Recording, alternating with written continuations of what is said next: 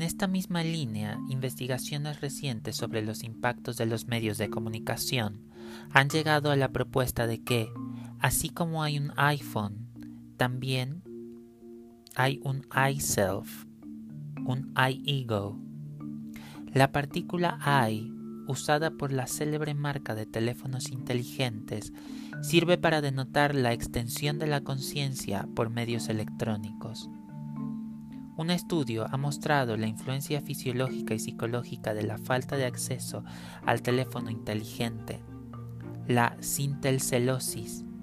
Las pruebas cognitivas mostraron una calificación más baja y una mayor ansiedad provocadas por la falta de móvil, que también ocasiona un pulso más acelerado y una presión sanguínea más alta. Cuando los participantes en este experimento recuperaron su teléfono, mejoraron sus calificaciones y se normalizaron su pulso y su presión. Se concluye que la extensión de la conciencia mejoró la situación de los sujetos de esta investigación, quienes consideraron el aparato telefónico como una ampliación de su yo. La privación del teléfono celular provocó en los sujetos estudiados resultados pobres en las pruebas cognitivas y mayor ansiedad fisiológica de Roger Bartra en Chamanes y Robots. Hola, ¿qué tal? Yo soy Manuel y eh, bienvenidos a un episodio más de este podcast de Psicoanálisis Libre. En esta ocasión he querido tocar este tema que me parece... Ah, bueno, es el pan de cada día, este asunto de la hostilidad en las redes sociales, la violencia que se está eh, desencadenando en Internet. ¿No les parece algo que necesita ser hablado y necesita ser pensado? A mí me parece que sí, muchísimo. Me encantaría después, en ah, otros momentos de esta sociedad y en otras modalidades, quizás, no sé, un taller, poder hablar eh, más extensamente sobre estos temas, porque me parece que son sumamente importantes. Ah, yo diría que esta violencia que está aconteciendo mundialmente, donde todo mundo sabe todo, todo mundo puede todo y todo mundo juzga todo. Em, es, es, es una manifestación del no pensamiento.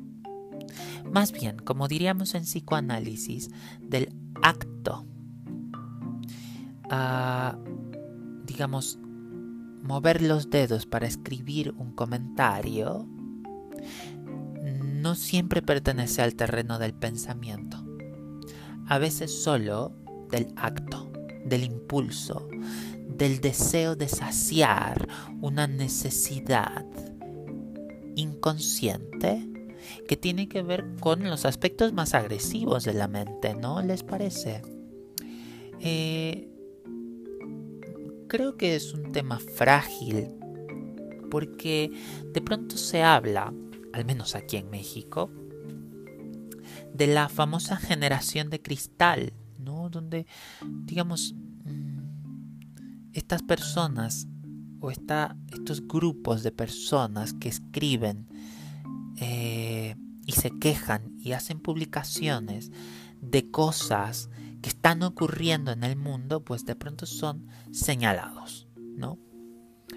Ah, a mí me parece que hay una diferencia que tenemos que dejar clara, ¿no? Para poder pensar qué está ocurriendo en la mente de las personas cuando escriben un comentario o hacen una publicación en alguna de sus redes sociales. Yo pensaría que la diferencia que hay que marcar es cuál es la intención que uno coloca, o diríamos los psicoanalistas, que uno proyecta en un comentario o una publicación en Internet. incluso en un video o en un podcast o en un escrito o en un artículo o en lo que sea, ¿no? Digamos, cualquiera de las modalidades que uno utilice en las redes. ¿Cuál es la intención que está colocada, metida en aquel en aquella publicación o en aquel video o en aquel escrito o en aquel podcast? Creo que detenernos a pensar qué hemos proyectado y qué es lo que rige lo que estamos a punto de escribir es una manera de acceder al pensamiento. Que uno esté enojado y se quiera quejar de algo mm, no quiere decir que no exista pensamiento, ¿no? O sea, el pensamiento no está peleado con la rabia. Es más, el pensamiento de pronto está mezclado con la rabia. A veces, cuando estamos sumamente enojados, la mente se pone a pensar, ¿por qué estamos tan enojados? ¿Qué está pasando, por ejemplo, en el mundo que nos molesta tanto y que nos hace levantar la voz? Yo creo que eso es lo primero que habría que pensar, ¿no? O sea, ¿cuál es la diferencia entre pensar y no pensar, que no tiene que ver con el enojo o con la inconformidad. Porque creo que las redes sociales y el Internet son una maravillosa forma de poder ser escuchados ante la injusticia, ante la violencia, ante la transgresión, ante el abuso. Y creo que muchas cosas, muchas cosas se han logrado desde que existe el Internet, ¿no les parece? Eh, digamos, la inmediatez tiene sus beneficios también. Eso no lo podemos negar. Lo que conviene pensar es entonces, ¿por qué hago lo que hago? ¿Con qué intención lo hago? Digamos, una persona que sufre un abuso profundo y violento, me parece que tiene todo el derecho de externar cómo se siente y qué es lo que ha pasado. Su vida desde que aquello aconteció. Incluso creo que una persona tiene todo el derecho de buscar ayuda, de pedir ayuda, de pedir justicia. Como dice muy bien la doctora Silvia Bleichmar en su seminario Vergüenza, Culpa, Pudor, que es maravilloso. Eh, la ley existe para evitar la venganza, Y si no hay buena ley, pues hay mucha venganza, ¿no? O sea, creo que las redes también fungen como un medio para ser escuchados. Por eso ustedes me están escuchando ahora, ¿no? si no existieran las redes sociales, si no existieran estos medios de comunicación, quizás ustedes y yo no tendríamos este espacio para poder pensar este tema, para poder cuestionarnos, ¿no? Ahora, eh, el otro vértice es ah, cuando la intención de alguna publicación de la difusión de algún material está cargada de aspectos más hostiles que no están buscando ayuda, ni comprensión, ni atención, digamos, atención que viene del, ser escuchado, del ser atendido para poder ser comprendido, para para hacer justicia, para poder pensar en nuevas perspectivas, para concebir eh, ciertos temas, ¿no? Eh, más bien, la intención está cargada de la necesidad de aspectos de la mente de destruir, de hacer daño de despedazar, de hacer cachitos al otro. Melanie Klein diría, es la envidia pura, ¿no? Es la envidia pura, o sea, mm, yo escribo un comentario, una crítica, por ejemplo, mm, ¿con qué intención la escribo? Habría que preguntarse, ¿no? La escribo porque me interesa que ese otro me escuche y, por ejemplo, si siento que ha errado en algo, pueda arreglar su error, pueda crecer intelectualmente, profesionalmente, laboralmente, ¿no? Que, que pueda servirle lo que yo le digo para poder mejorar, para poder crecer. Que quizás cuando yo le cuando yo emito la crítica, el otro me responde y entonces podemos dialogar y podemos avanzar y crear algo nuevo entre los dos. O escribo la crítica para hacerle daño, para hacerlo sentir menos, para hacer sentir que no vale nada, para hacerle ver que yo sé más que él. ¿Con qué intención? Ah, que su trabajo no importa, que es basura, que no sirve. Eso es lo que habría que diferenciar, ¿no les parece? ¿No creen que vendría muy bien poder detenernos y pensar con qué intención hacemos lo que hacemos? Yo creo que sería maravilloso, ¿no? Que, que el mundo pudiera detenerse y hacer estos paréntesis. Porque uno puede entrar a cualquier red social y encontrarse con comentarios, publicaciones, opiniones entre comillas, que son sumamente violentas. Uno puede encontrar desde una risa burlona en un típico jajaja hasta cosas extremadamente aterradoras, ¿no? O sea, uno puede encontrar en videos de internet comentarios como no vales nada, Mejor suicídate, mátate, ¿no?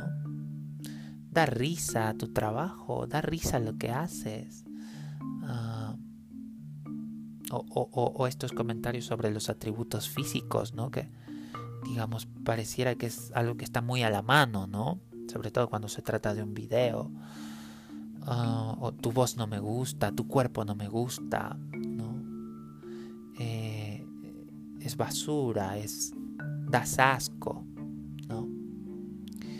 Qué terrible, qué terrible, qué terrible que eh, las redes y el Internet, que es tan fantástico, tan maravilloso, de pronto pueda ser usado a favor de los aspectos más violentos del psiquismo, de la envidia que es tan destructiva, que por ahí tenemos varias publicaciones en nuestra página de Facebook y en nuestro blog e incluso en nuestro canal de YouTube sobre la envidia y los celos y la exclusión y las partes más hostiles de la mente. Entonces pueden ir y buscar para poder tener mayor comprensión sobre esto.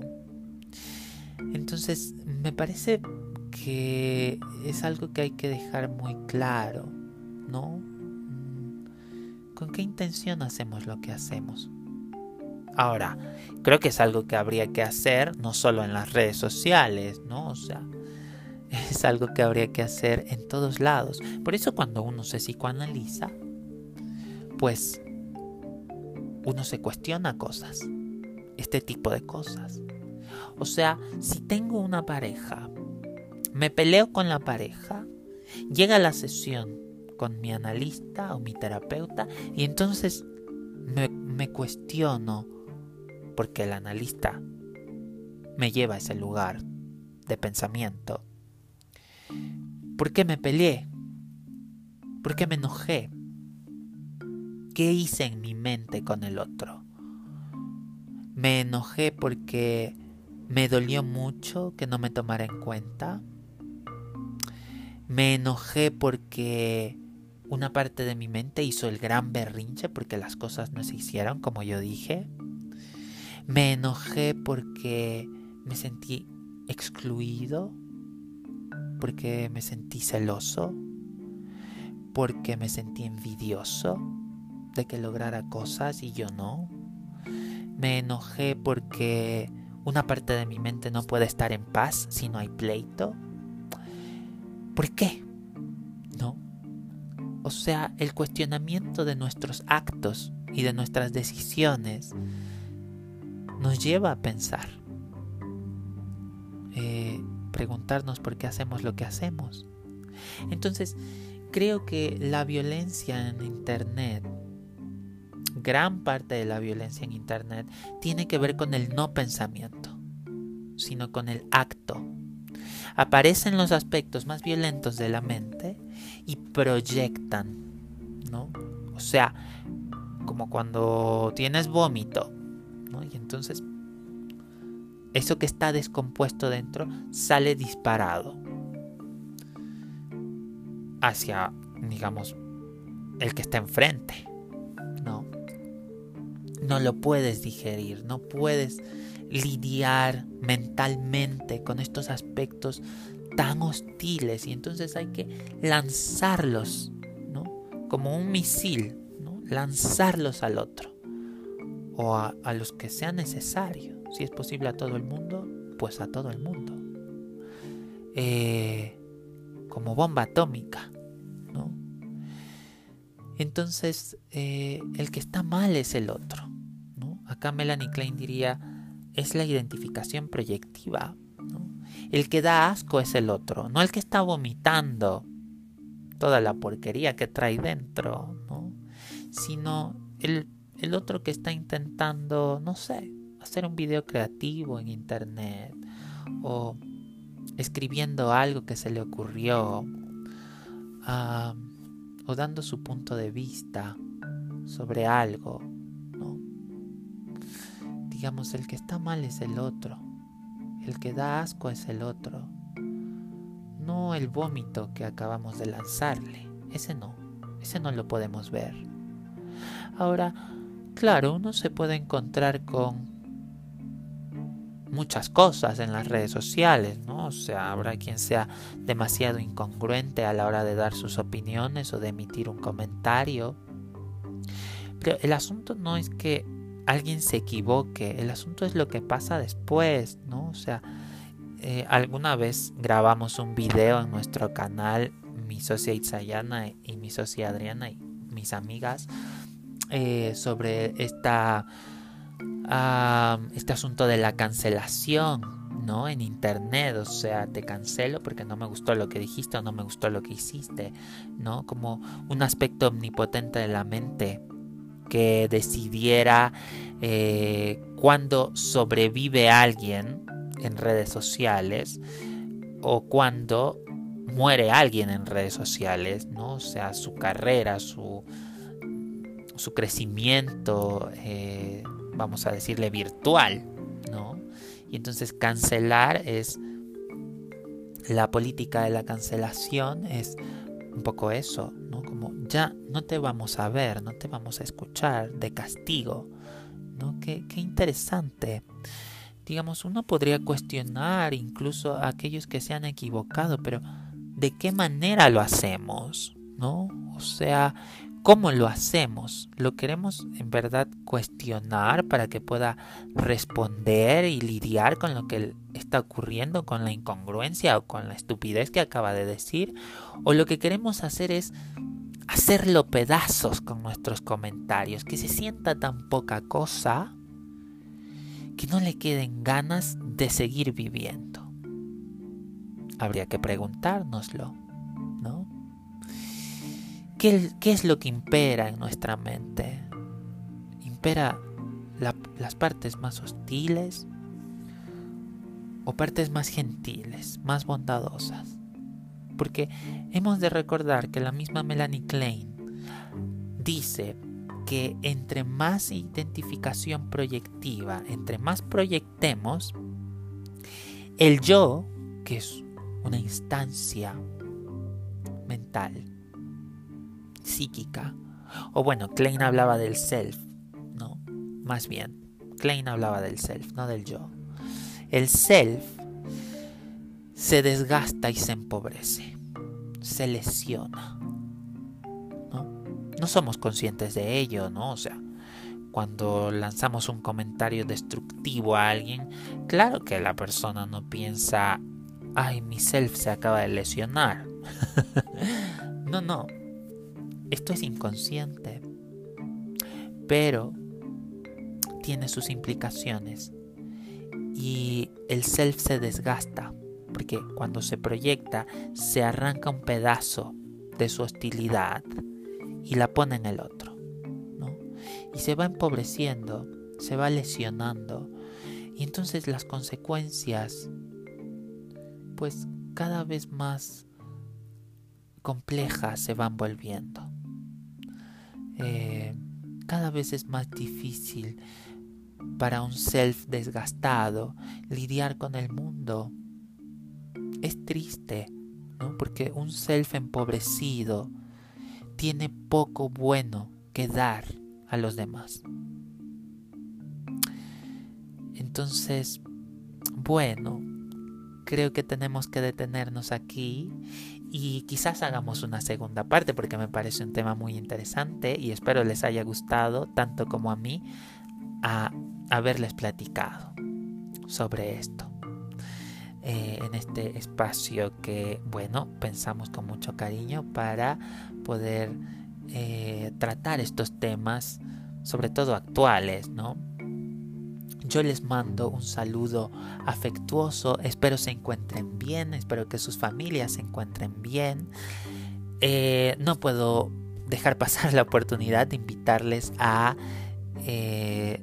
el próximo seminario, bueno, webinar más bien, porque es virtual.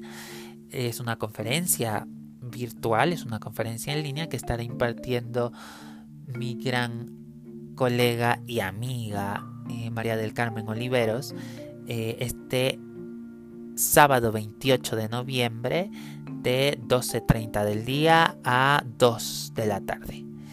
Eh, es un webinar que se titula Sin ti me muero. Y bueno, tiene que ver con las relaciones de pareja, por supuesto, la dependencia, las relaciones tóxicas, ¿no?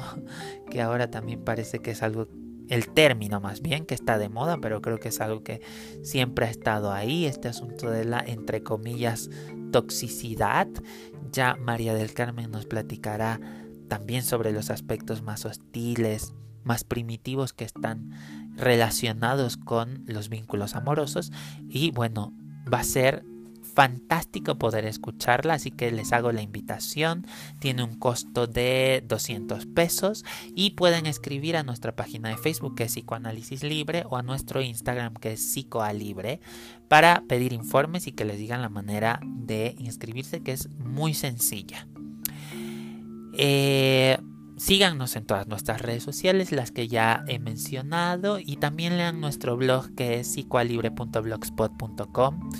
Eh, recuerden que ah, vamos a estar impartiendo nuestro seminario de introducción a la obra freudiana, mm, digamos, constantemente durante el año eh, en nuestra academia virtual, que mm, pueden pedir también informes en nuestras redes para que se inscriban en las próximas fechas. Ya hemos comenzado la segunda generación, pero pronto iniciaremos la tercera. Eh, así que pronto anunciaremos también las nuevas fechas y otros seminarios que hemos estado planeando para ustedes, quienes estén interesados en, estudiar un poco más de psicoanálisis.